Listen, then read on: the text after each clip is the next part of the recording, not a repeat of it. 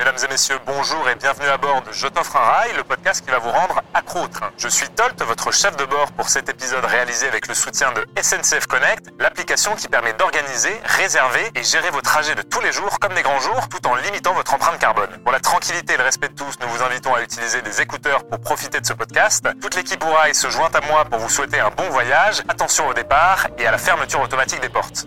Salut Fakir Salut. Merci beaucoup de venir nous voir. Bah, merci de nous recevoir.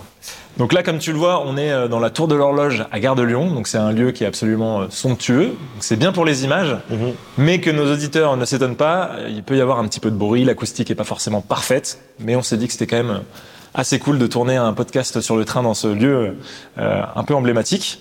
J'ai une première question pour toi. Quand est-ce que tu as pris le train pour la dernière fois?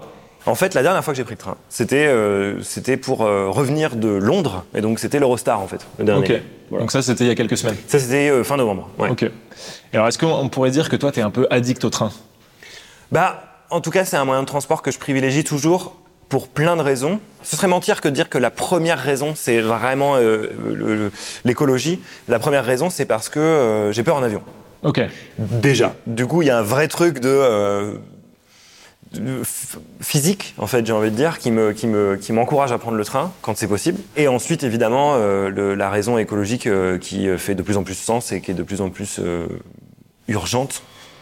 euh, fait que ça, ça m'encourage à repenser et du coup je peux euh, je suis plus obligé de mettre en avant cet argument que j'ai peur de l'avion je peux dire non mais c'est parce que je suis écolo comme ça Ouais, ça t'arrange bien. en fait. voilà exactement Ok, alors maintenant qu'on sait à peu près comment tu te places dans cette addiction au train, moi ce que j'aimerais euh, que tu fasses peut-être, parce qu'il y a peut-être des gens qui te connaissent pas, euh, que tu te présentes un peu, que tu nous expliques un peu ce que tu fais dans la vie. Je suis euh, comment dire connu sous le nom de Fakir pour faire de la musique électronique depuis depuis une grosse dizaine d'années. Et voilà, c'est de la musique électronique un peu qui qui, colle bien un peu avec le sujet parce que c'est un truc qui invite un peu au voyage euh, avec des samples c'est-à-dire des, petits bouts d'instruments ou de voix qui viennent de musique traditionnelle, généralement un peu de l'autre bout du monde.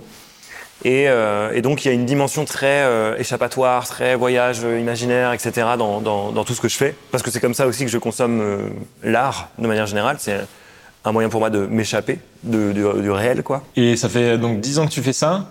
Est-ce que tu as toujours fait ça Ou est-ce que tu as eu une formation un peu différente? Comment t'es venu euh, justement à la musique?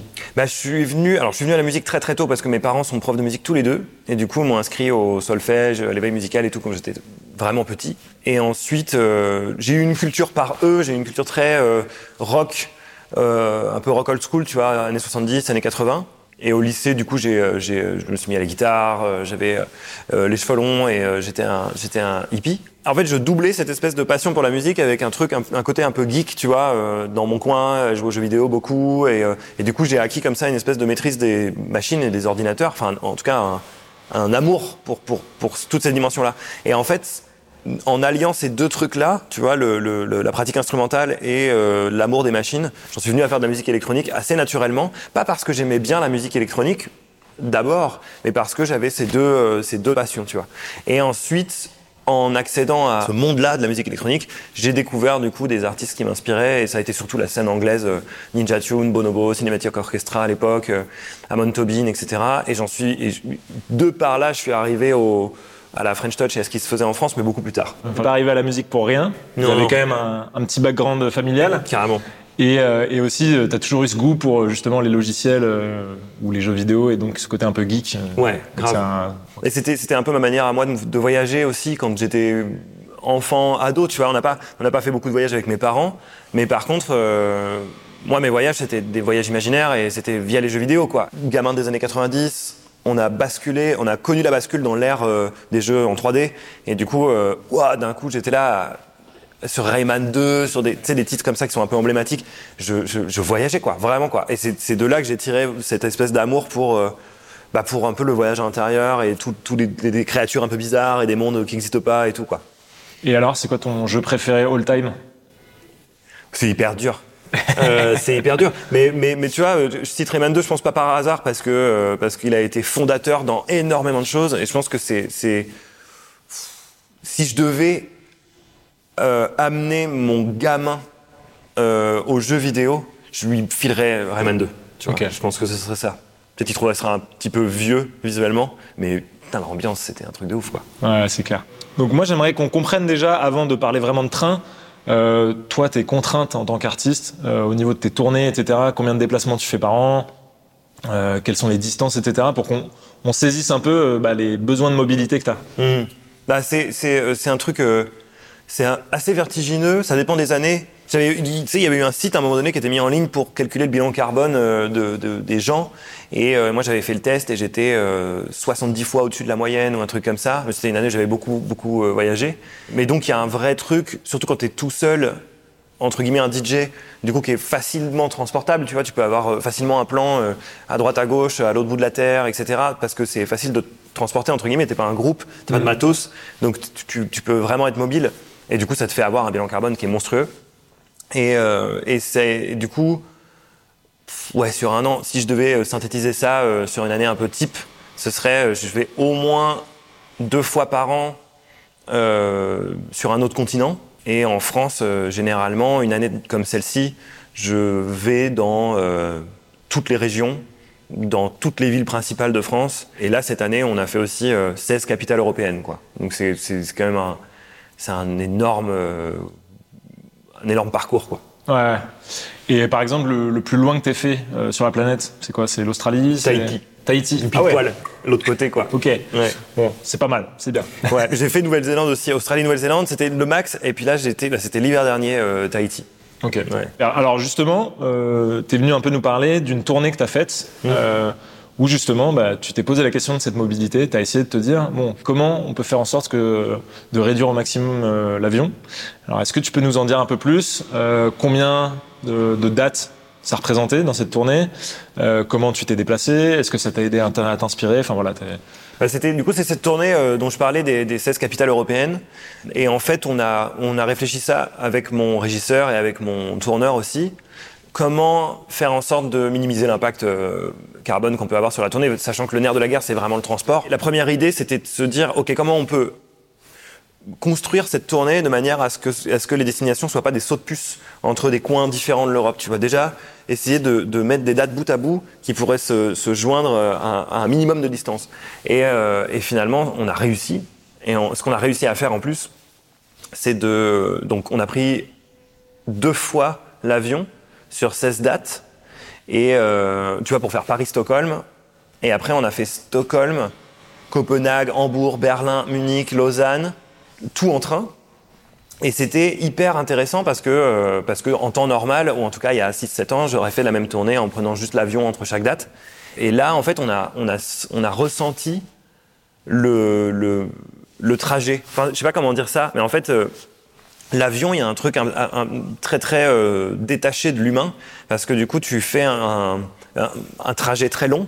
une distance très grande dans un temps très court et ton corps il comprend pas ce truc là on n'est pas fait pour voler dans les airs tu vois. On n'a pas on n'a aucune notion de ce que ça représente euh, la distance qu'on a parcourue dans notre corps. Alors que le train il te fait ressentir ce truc là tu, tu, tu, c'est long tu passes par plein de paysages euh, il y a, y a la distance tu la vois être parcourue en fait. C'est ça la différence avec l'avion quoi. Et ça a été hyper euh, sain je sais pas comment dire ça j'ai l'impression d'avoir vraiment été en meilleure santé alors que on passait beaucoup plus de temps dans les transports on se levait beaucoup plus tôt parce que des fois c'était à coup de euh, tu vois 7, 7 heures de train euh, Ouais. Copenhague, Hambourg, euh, sur la carte c'est petit, mais en fait c'est 7-8 heures, je sais plus, un truc comme ça, et on doit faire tout un trajet et tout. Et c'est, euh, mais ça a été un truc où on s'est senti mieux dans notre corps en faisant ça euh, comme ça, plutôt que de prendre l'avion mille fois, quoi. Et puis j'imagine aussi que le côté, euh, t'es dans un train pendant plusieurs heures, et en fait c'est plutôt plus confortable que l'avion parce que t'as pas à passer la sécurité, Ouais. machin, t'es plutôt mieux assis, etc. Puis aussi ça te, bon alors même si tu peux capter, etc. Mais ça te force un peu à déconnecter. T'es un peu là, bon bah de toute façon je suis dans le train, j'ai pas d'autre chose à faire forcément que de regarder le paysage. Ouais. ou- Et ça, ça peut avoir un côté aussi assez euh, reposant, quoi. Bah carrément, c'est un peu méditatif même. T'as un truc où tu, tu du coup tu, tu prends le temps aussi de faire des choses. euh, plus pour toi, t'as un programme. Toi, tu te dis genre bon bah voilà, bah là je vais, euh, je vais regarder le paysage, je vais me chercher un café à la voiture. Enfin, tu sais, dé- il y a un vrai, une vie en fait qui s'organise dans le train quoi. Et c'est, tu fais une sieste et puis tu te réveilles et puis en fait t'es encore dans le train pendant tant de temps. Et, le, et tu vois le paysage qui bouge. Et ça, c'est vraiment un truc dans l'avion. T'as vraiment ce, ce, ce truc plat. Alors c'est très beau, Mais bon, c'est très beau pendant 6 heures, c'est quand même un peu, c'est un peu tout le temps la même chose, quoi. C'est blanc, Ouais. c'est des nuages. Et en fait, euh, tu- le train, il y a un vrai truc de, c'est l'évolution du paysage qui te fait aussi te dire, euh, je suis en voyage, quoi. Et c'est, euh, et c'est, euh, c'est, c'est- beaucoup plus ressourçant, quoi, comme tu dis, quoi. Enfin, est-ce que tu peux nous dire à quel point c'était compliqué justement tout l'aspect euh, pré-production euh, où genre vraiment tu vas essayer de faire en sorte de faire un itinéraire un peu cohérent, de pas faire des allers-retours, euh, etc. Est-ce que parce que bon, ceux qui, qui bossent pas dans le milieu, je pense que c'est difficile à, à mesurer quoi. Ouais, bah ça, ça- en plus, t'es pas du tout en position, en position de force. C'est-à-dire que tu, tu, toi, tu aimais ce souhait-là. Du coup, tu le dis à ton agent, qui lui va faire en sorte, qui va appeler les salles et qui va dire bon voilà, j'ai ce projet sur la route. Euh, Est-ce que vous êtes chaud de le faire en concert? Mais eux, ils ont un planning. Chaque salle a son planning avec son truc. Donc là, il y a potentiellement un trou. Faut s'y prendre vachement plus à l'avance si tu veux un vrai euh, truc très très cohérent. Tu vois, on a eu ce truc sur la tournée une fois où on a fait. euh, on c'était Hambourg-Berlin, ensuite on faisait Lausanne et ensuite, ensuite Munich. On a eu de la chance parce que c'était vraiment de repasser de l'Allemagne, la Suisse et re- revenir en Allemagne. Mais, euh, mais c'était l'objectif, ça aurait été de faire tout l'Allemagne, ensuite tout la Suisse, ensuite machin. Du coup, c'est vraiment un, un, coup de bol, quoi. On a réussi à faire ça et à joindre vraiment les trucs. Et tu vois, l'autre fois où on a pris l'avion, c'était pour faire euh, Paris-Milan.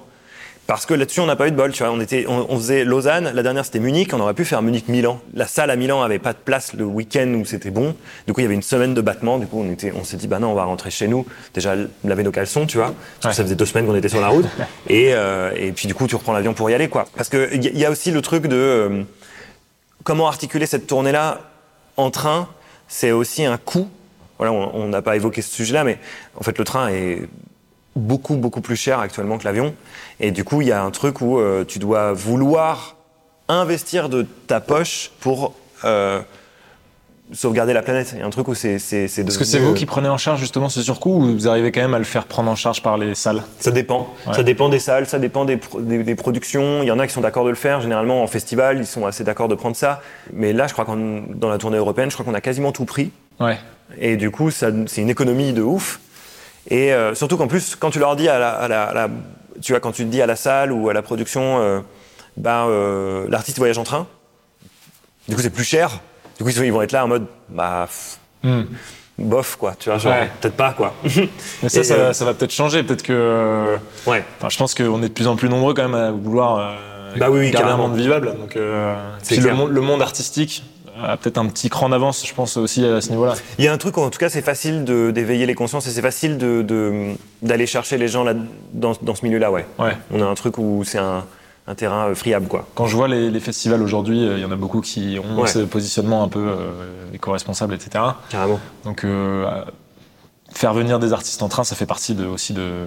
Complètement. Il y en a qui sont maintenant euh, même, euh, tu vois, je crois que c'est Will of Green. Ils font plus venir des artistes en avion, mais genre c'est mort quoi. Ouais. Et c'est hyper cool, c'est un truc de ouf. Même c'est les, ce qu'il faut les- faire, ouais. les artistes qui viennent d'Angleterre et tout, des grosses têtes d'affiche inter qui sont euh, côté anglais, ils les font venir par l'Eurostar et tout, et c'est hyper, euh, hyper Ouais. cool quoi.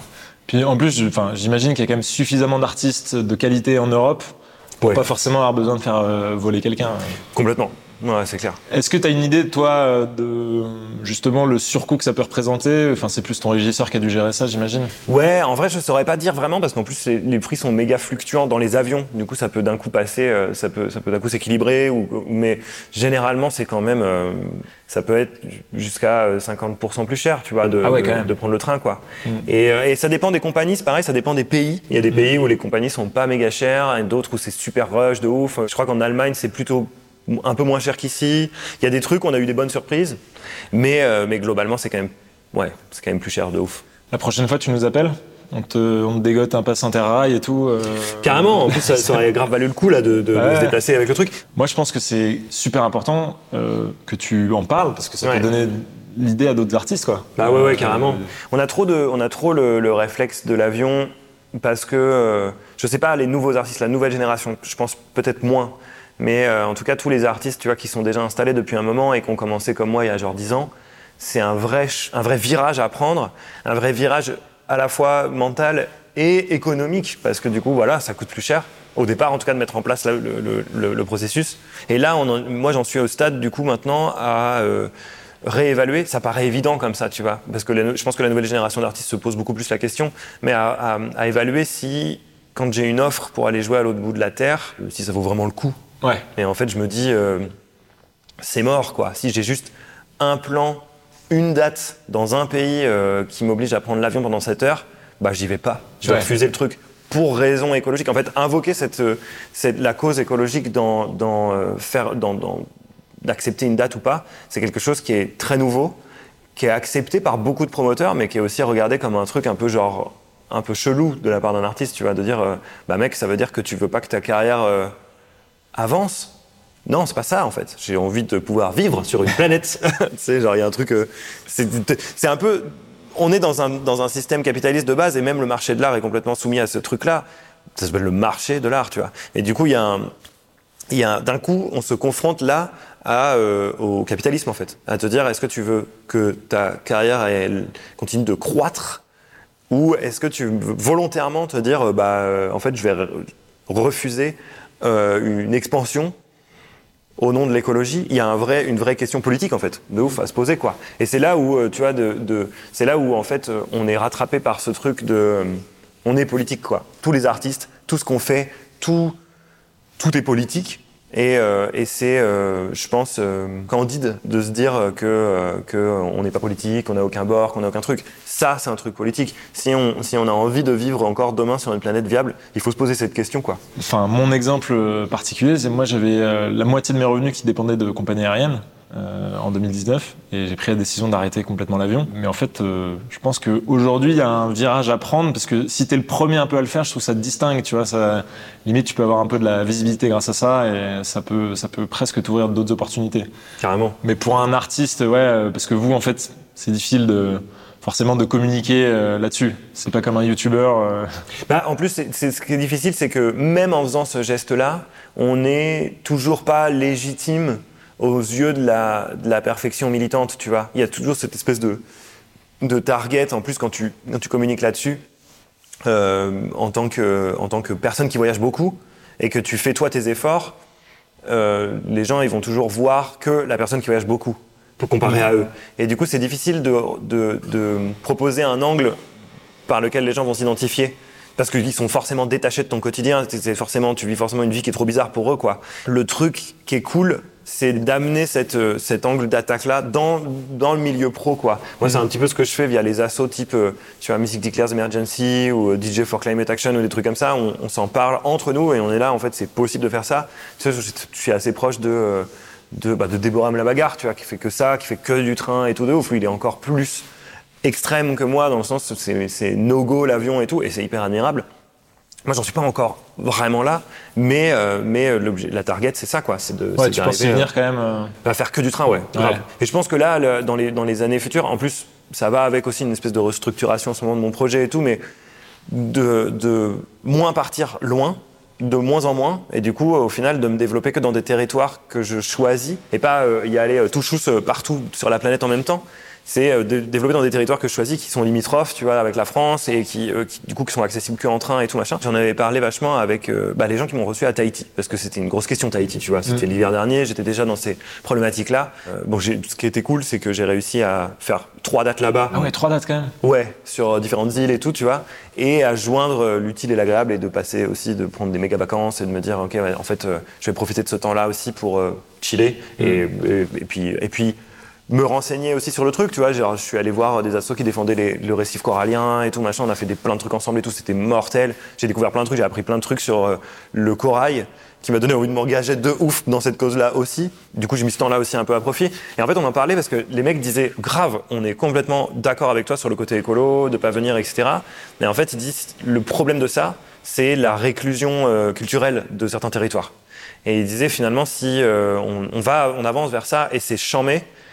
Mais en même temps, bah, du coup, tu vois, des, des territoires comme Tahiti, même la Réunion, tu vois, enfin, en fait, les îles qui appartiennent au dom-tom et tout françaises, qui sont loin et qui ont euh, plus accès à ce truc culturel, ça fait des territoires qui vont être vachement en retard sur le truc. Et euh, en fait, tu, tu vois en allant là-bas que les gens, ils sont méga contents que tu sois là, quoi. Et c'est un vrai game pour eux, quoi. Un artiste de la métropole qui vient, c'est genre, euh, c'est le roi, quoi. Et c'est méga agréable et tu sens l'importance que la culture a dans ces territoires-là. Donc il y a un vrai, un vrai truc à doser bien. Tahiti, ça peut être. Alors Tahiti, c'est compliqué parce que c'est vraiment au milieu de rien.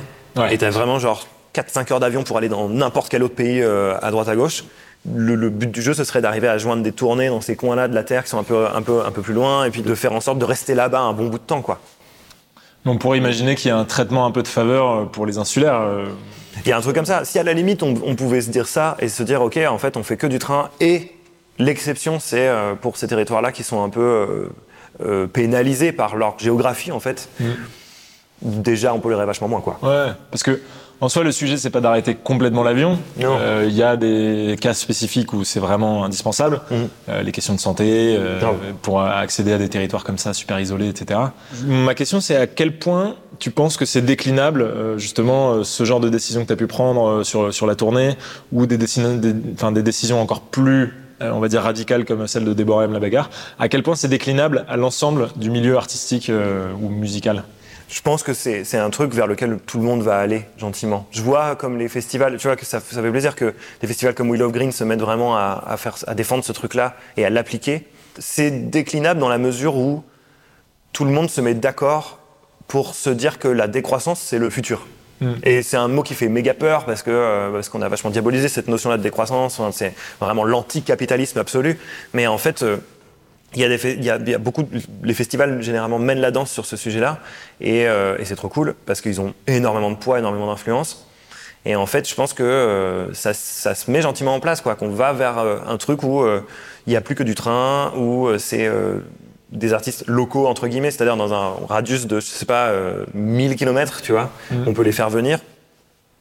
C'est, euh, j'ai l'impression qu'en tout cas les consciences, les, cons- les- les consciences s'éveillent vachement là-dessus et qu'on est, euh, on est, euh, on est sur la bonne voie de ouf quoi. Et puis si on, com- on commence, tu vois, à mettre en place ces genres de choses, je sais que des artistes comme tu vois Pomme, qui a, un qui, qui a de plus en plus de poids médiatique, etc., elle met des trucs en place géniaux sur sa tournée. euh, elle fait, euh, tu vois, euh, comment dire, elle met en place des, des plateformes de covoiturage pour venir à ses concerts. Sur place, il y a des points de collecte de vêtements usagés, il y a des trucs, enfin c'est costaud quoi. Super. Et euh, elle fait ça avec sa sœur, avec qui d'ailleurs je, je- je suis euh, depuis très récemment en contact pour mettre des choses aussi en place sur ma tournée. C'est trop cool de se sentir soutenu dans cette démarche-là. Ça vient pas que de moi. Je sais que mon équipe technique est très euh, sensible à ce sujet-là et que, et que mon agence de booking est aussi vraiment dans ces questions et essaye de, de mettre en œuvre quelque chose pour que ce soit cohérent avec mon discours aussi, tu vois. Et, euh, et ça, ça fait du bien en fait. C'est génial. plein dans le, on est plein Ouais. dans la mêlée, quoi. Moi, j'aimerais que tu nous racontes justement par rapport à cette tournée, si t'en as, une anecdote qui t'a marqué négativement et une anecdote qui t'a marqué positivement. Bah, positivement, en fait, il y en a plein. Parce que du coup, d'un coup, tu, tu- ton voyage, il se décuple fois 1000. euh, Il, il se passe beaucoup plus. Il y, a, il y a un temps qui est beaucoup plus long, qui est dédié au voyage, parce que tu prends le train. Et du coup, il y a plein de trucs. En fait, il y a des anecdotes positives et des anecdotes marrantes. Ouais. Il y a genre, les anecdotes marrantes, c'est euh, on a pris le train à Berlin. On faisait Berlin-Zurich. J'avais oublié Zurich dans la, dans la, dans la tournée. C'était un train très tôt, du coup, 8-9 heures, un truc comme ça, à la gare de Berlin, l'énorme station là. Et en fait, c'était un, un jour de match, et c'était Berlin contre Brême. Et genre, euh, Brême, ils ont un club de supporters assez connu. Enfin, en tout cas, quand, euh, quand, on, quand on a pris le train et qu'ils ils ont commencé à descendre du train, mon régisseur, il m'a dit Ah ouais, c'est les trucs machin de Brême.